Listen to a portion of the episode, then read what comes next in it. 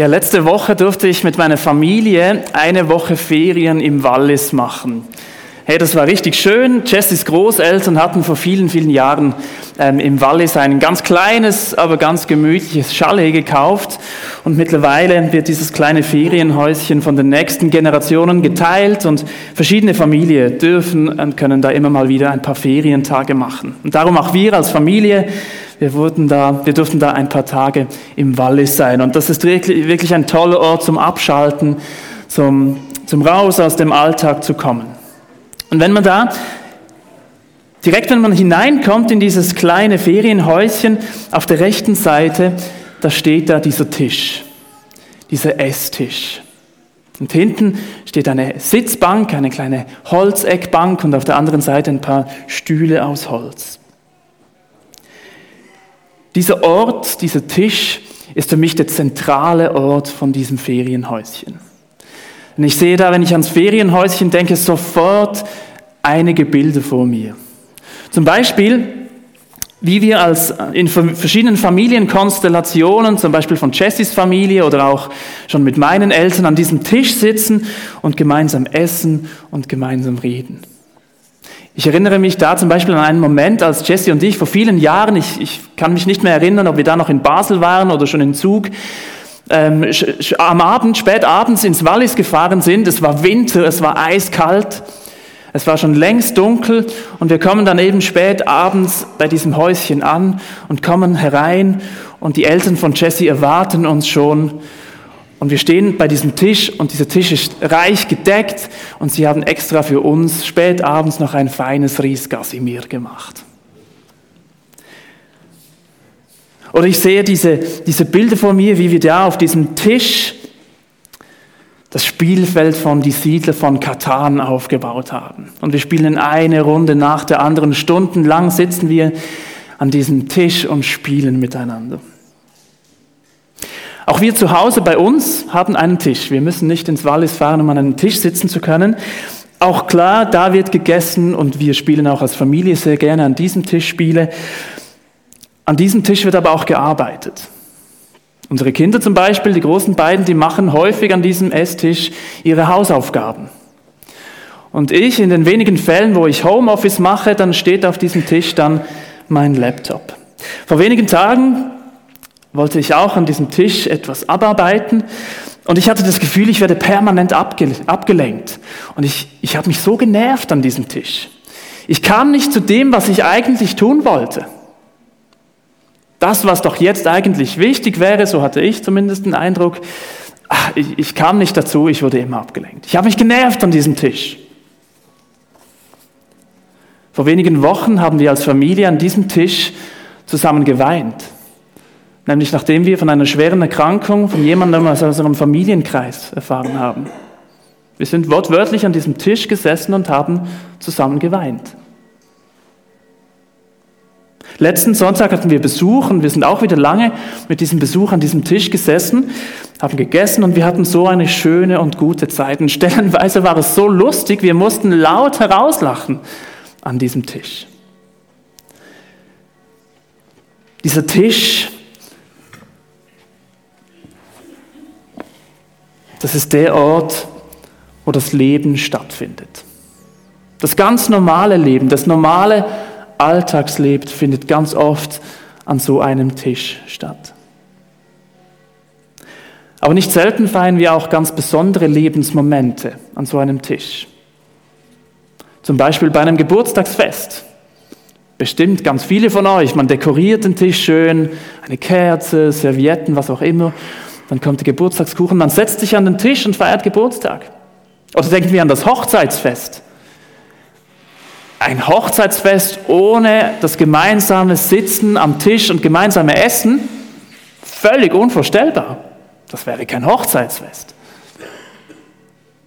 Aber auch wenn wir Abschied nehmen von einem lieben Menschen, der verstorben ist, bei einer Trauerfeier, nicht selten setzen sich die Verbliebenen dann im Anschluss an die Trauerfeier an einen Tisch und man erinnert sich gemeinsam an den Verstorbenen und man isst etwas gemeinsam.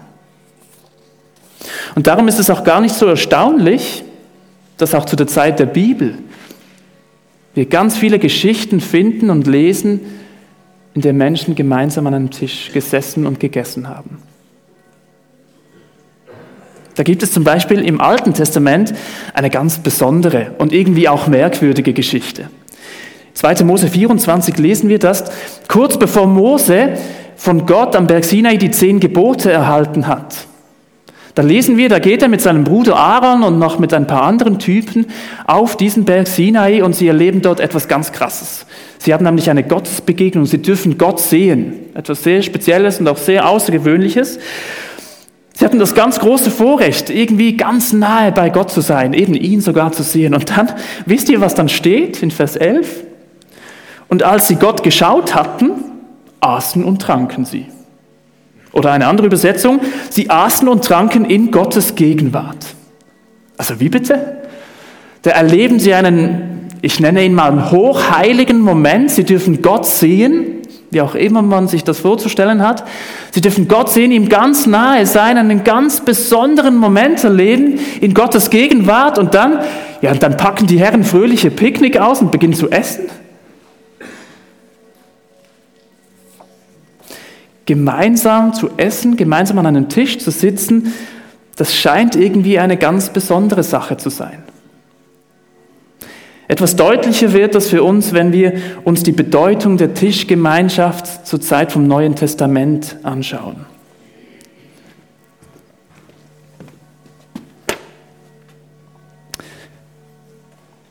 damals in der Zeit, als das Testament, wo das Neue Testament spielt, wenn wir da von Tischgemeinschaft lesen, dann hat das nämlich eine ganz bestimmte, ganz konkrete Bedeutung.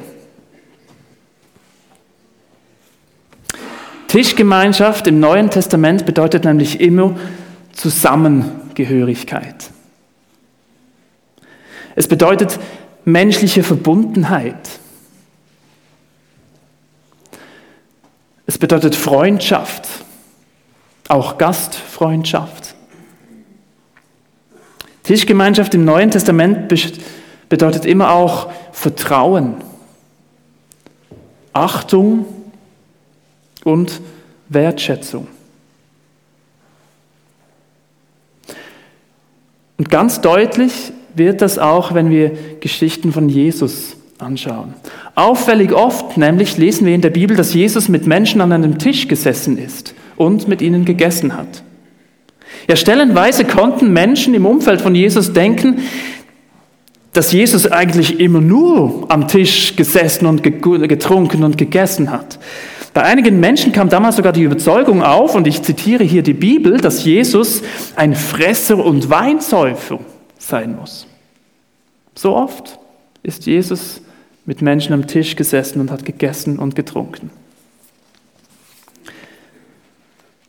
Das, was die Menschen und besonders die, ich nenne sie mal die frommen, die religiösen Menschen aus dem Volk Israel, die Juden, was sie gestört hat, war aber wohl weniger das Essen und das Trinken, denn das da taten viele von ihnen auch sehr gerne, sondern mit wem Jesus an diesem Tisch gesessen und gegessen hat.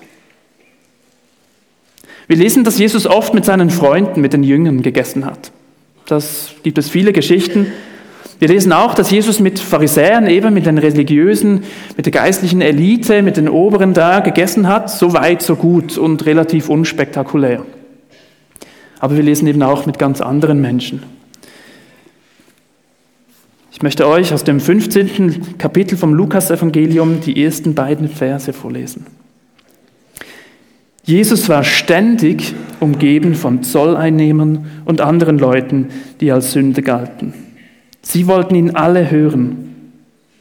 Die Pharisäer und die Schriftgelehrten waren darüber empört.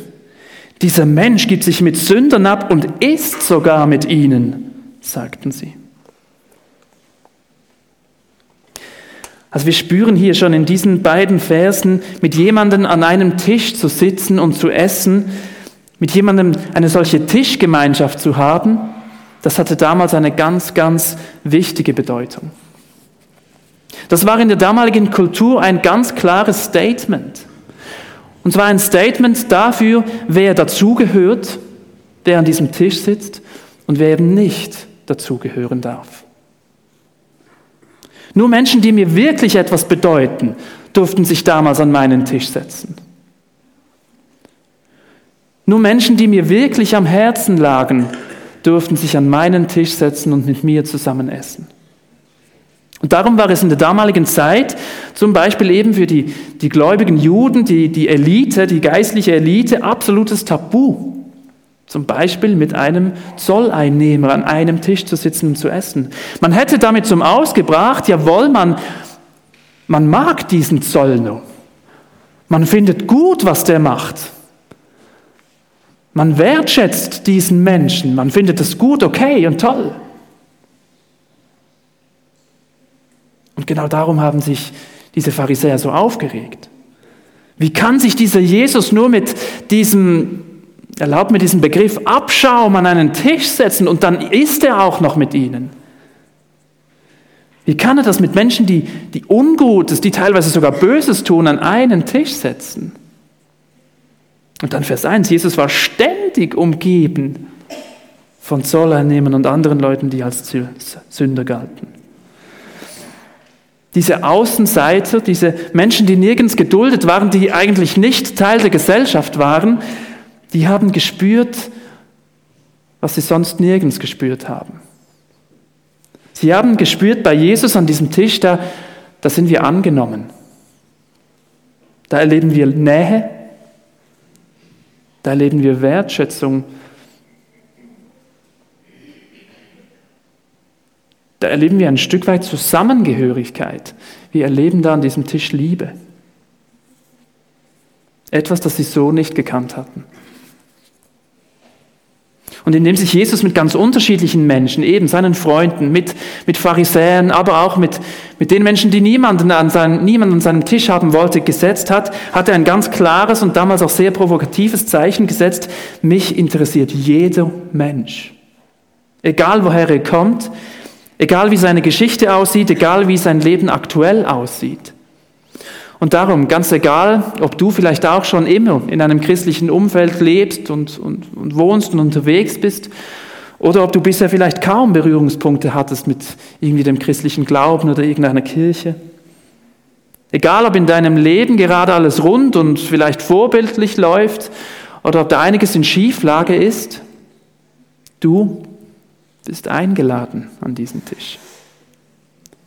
Du bist eingeladen an diesen Tisch von Jesus. Jesus wünscht sich, dass jeder von uns, du, und jetzt darfst du dich angesprochen fühlen, du bist eingeladen an diesen Tisch. Er möchte, es, er sagte, komm, lass uns gemeinsam an diesem, an diesem Tisch sitzen. Ich, ich habe Interesse an dir und an deinem Leben. Du bist mir wichtig.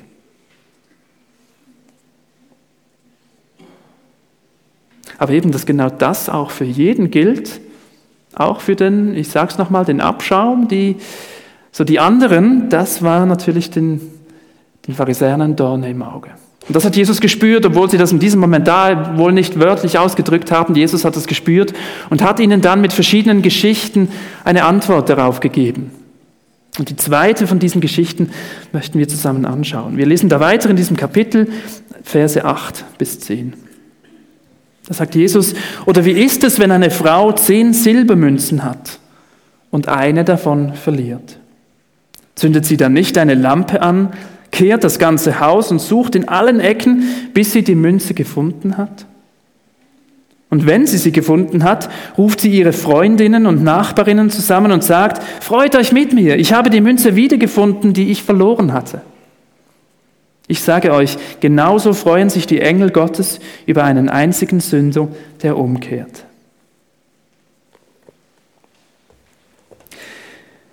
Was will uns Jesus mit dieser Geschichte sagen?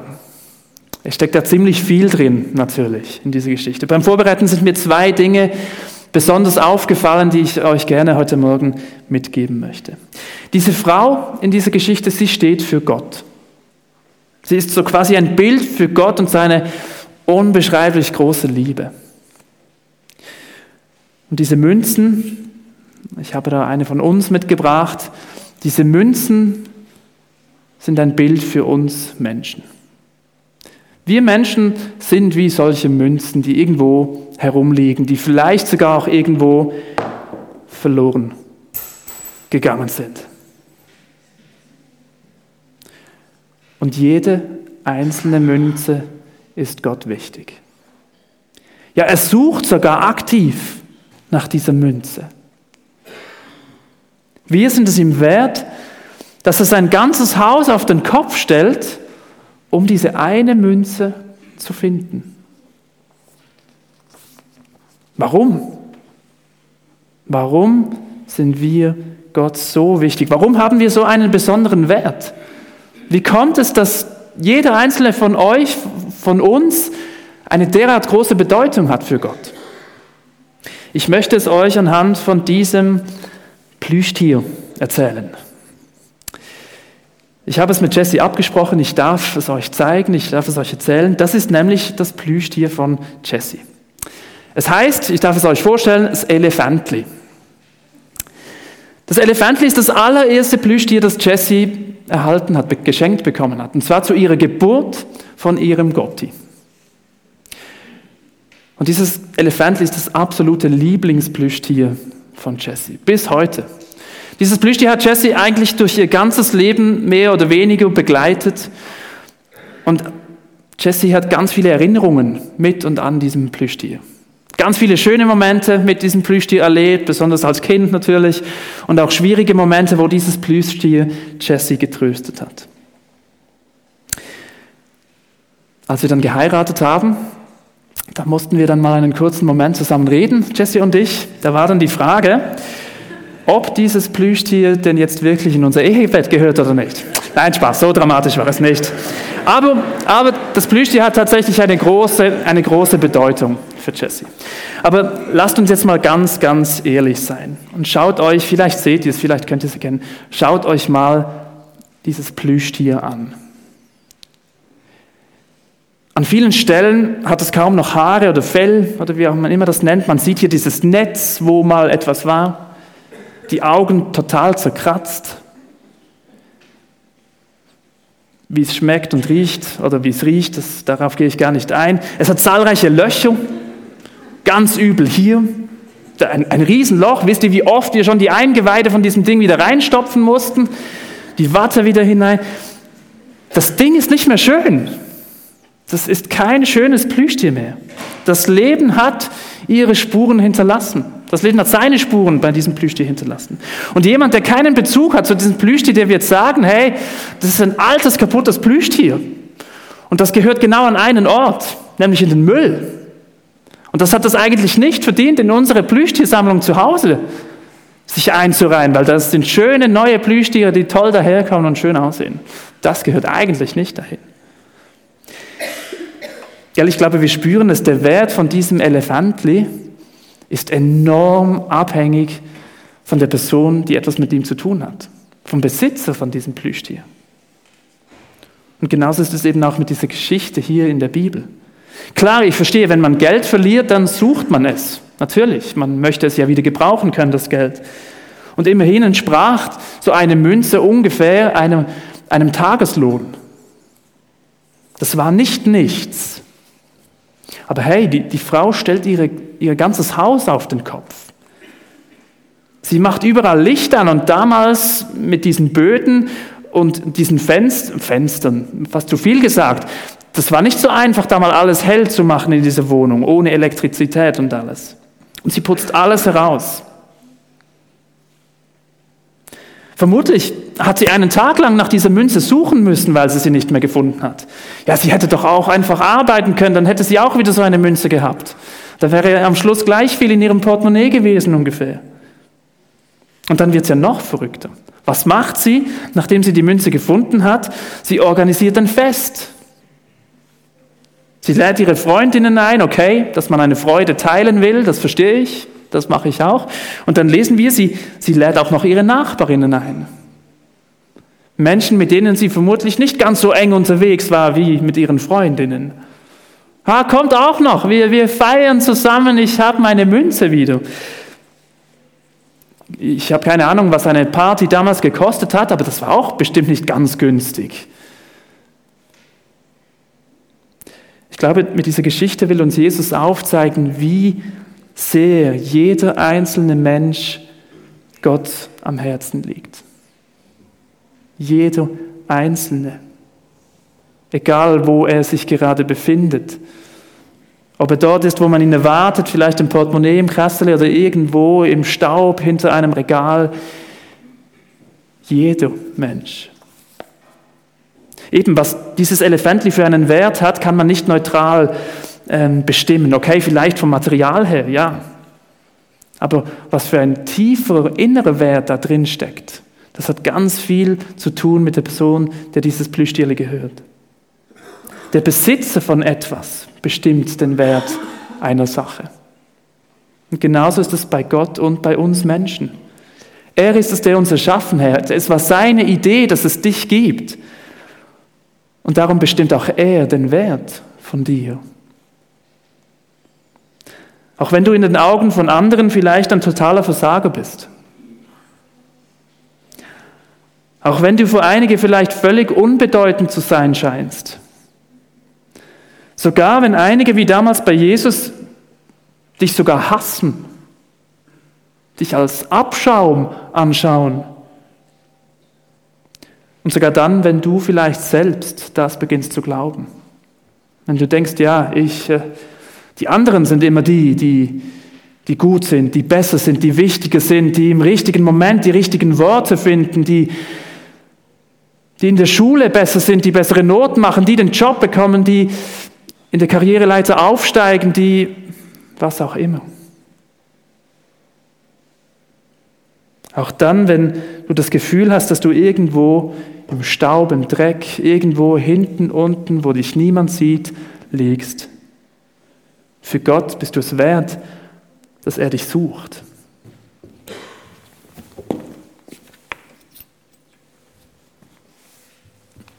Und für Gott bist du es wert, dass du aufgehoben wirst. Oder eben nochmal hier in diesem Bild. Du bist es wert, dich hier an diesen Tisch zu setzen. Jesus wünscht sich, mit dir an einem Tisch zu setzen. Er möchte mit dir befreundet sein, verbunden sein. Noch ein weiterer Gedanke zu dieser Münze. Hast du dir schon einmal überlegt, was so eine Münze den ganzen Tag lang macht? Die macht gar nichts, diese Münze. Die liegt ein bisschen rum, vielleicht im Kasseli, vielleicht im Portemonnaie. Ab und zu, aber je länger, je weniger, wird der Besitzer gewechselt. Aber die Münze an sich, die macht rein gar nichts. Null. Der Wert von einer Münze kommt also nicht von dem, was sie tut. Der Wert von dieser Münze kommt davon, dass sie eine bestimmte Prägung hat. Hier steht jetzt fünf Franken und da hinten ist so ein Porträt drauf, ein Kopf. Ihr kennt das Bild. genauso war es auch damals mit diesen Münzen in der Geschichte von dieser Frau. In der damaligen Zeit hat auch jede Münze eine Prägung, und zwar ein Porträt, meistens vom Kaiser oder vom König aus der damaligen Zeit. Er war derjenige, der die Münze erschaffen hatte. Er war derjenige, der die Münze in Umlauf gebracht hat. Und letztendlich gehörte die Münze auch ihm. Es war also nicht irgendwie, was die Münze tat, es war auch nicht das besondere Metall oder so. Nein, die, der Stempel, die Prägung war es, der dieser Münze ihren Wert gab. Und indem Jesus mit ganz unterschiedlichen Menschen jetzt an so einem Tisch gesessen und gegessen hat, hat er zum Ausdruck gebracht, jeder Mensch auch diejenigen, eben, die nicht zur Elite gehören, auch diejenigen, die, die vieles falsch machen in ihrem Leben, sind eingeladen an diesem Tisch, sind es wert, an diesem Tisch zu sitzen. Sie sind wertvoll, sie haben Wert für mich. Nicht wegen dem, was sie tun oder nicht tun. Nicht aufgrund von dem, wie sie aussehen, aus was für einem Material sie sind oder eben auch nicht. Nein, einfach weil er sie erschaffen hat weil Jesus uns, weil Jesus dich erschaffen hat, weil wir nach seinem Bild geschaffen sind. Das ist der Grund, warum du wertvoll bist. Das ist der Grund, warum du eingeladen bist hier an diesen Tisch bei Jesus. Unsere Gesellschaft sagt uns etwas ganz anderes. Ich muss etwas tun, ich muss etwas leisten, ich muss so und so aussehen, dann bin ich vielleicht etwas wert, dann, dann bin ich wichtig für mein Umfeld. Nein, Du bist wertvoll, weil Gott dich erschaffen hat, weil er dich gemacht hat, weil er dein Schöpfer ist, dein Erschaffer und weil der dich gewollt hat.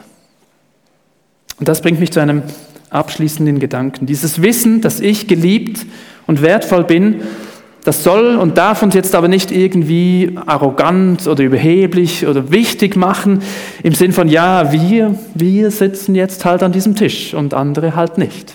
Nein, ich glaube, diese Geschichte von Jesus hier ist ganz, ganz eindeutig und klar und übrigens auch die anderen Geschichten um diese Geschichte herum, die ihr gerne nachlesen dürft. Ich ja, ich auch. Ich bin wichtig, ich bin wertvoll. Das darf jeder von sich sagen und behaupten. Und dann noch ganz viele andere eben auch. Alle meine Mitmenschen auch. Meine Freunde, meine Familie, meine, ja, meine Liebsten, die ich gerne hier an, an meinem Tisch habe, mit denen ich gerne Zeit verbringe.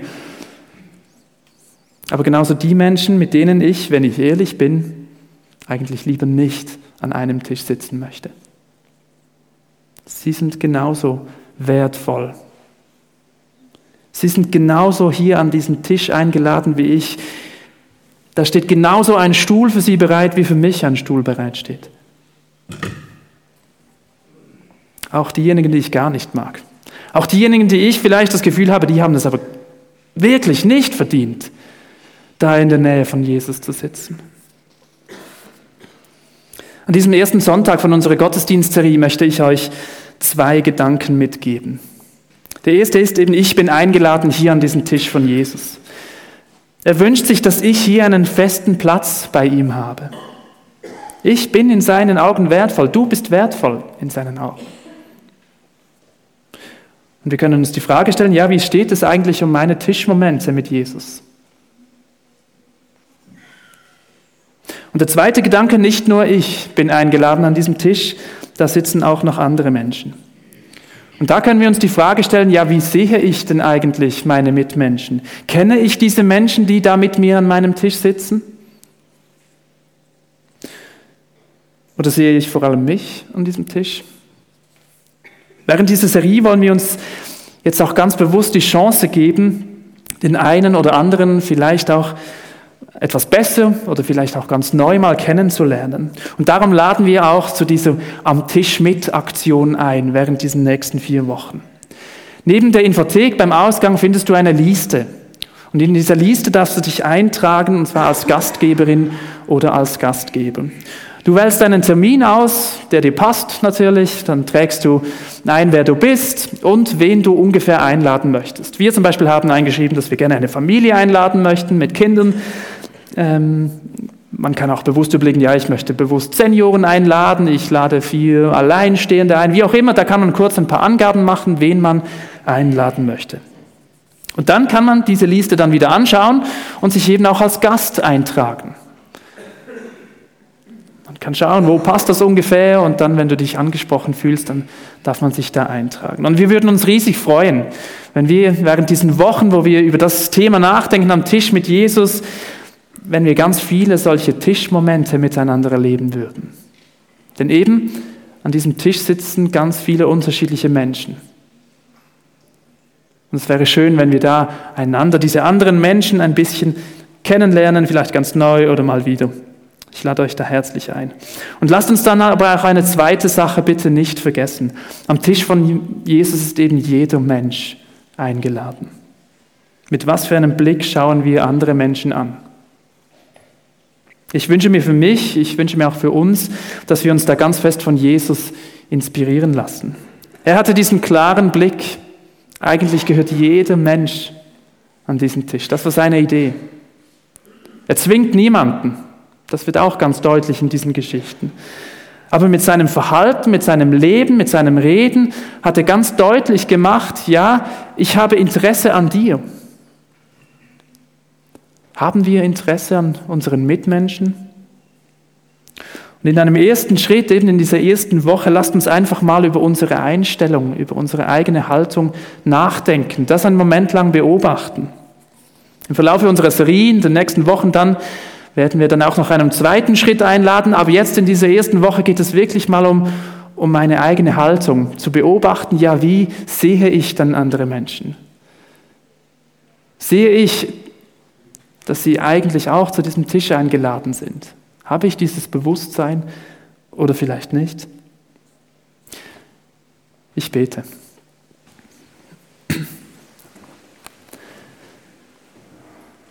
Jesus, ich möchte dir Danke sagen, dass du vor langer Zeit auf die Welt gekommen bist, dass wir durch dich haben dürfen kennenlernen, wer, wer Gott ist und wie Gott ist, wie du denkst, wie du bist, was dein Wunsch und dein Ziel ist. Und, und ich staune, dass du, dass du mehr, dass du jeden von uns ganz nah bei dir haben möchtest.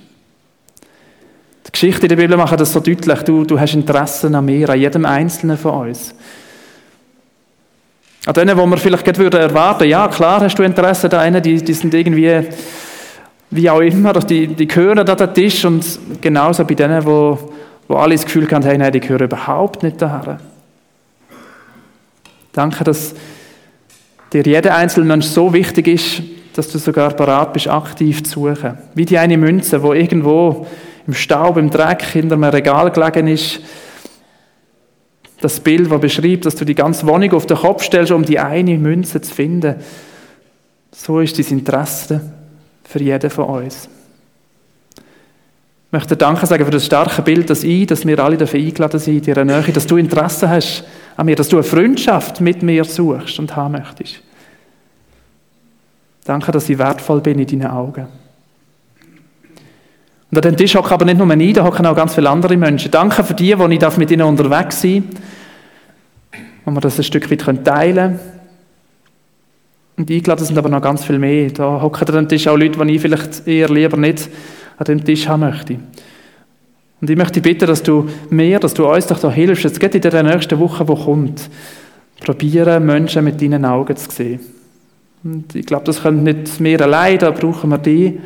Und ich möchte dich bitten, dass du uns da hilfst, dass wir da ganz, ganz wertvolle Erfahrungen dafür machen. Schenk uns Erfahrungen, die wir dafür lernen, Menschen mit deinen Augen zu sehen. Danke vielmals, dass du ein Gott bist, der Interesse hat an mir, an uns, an jedem von uns. Amen.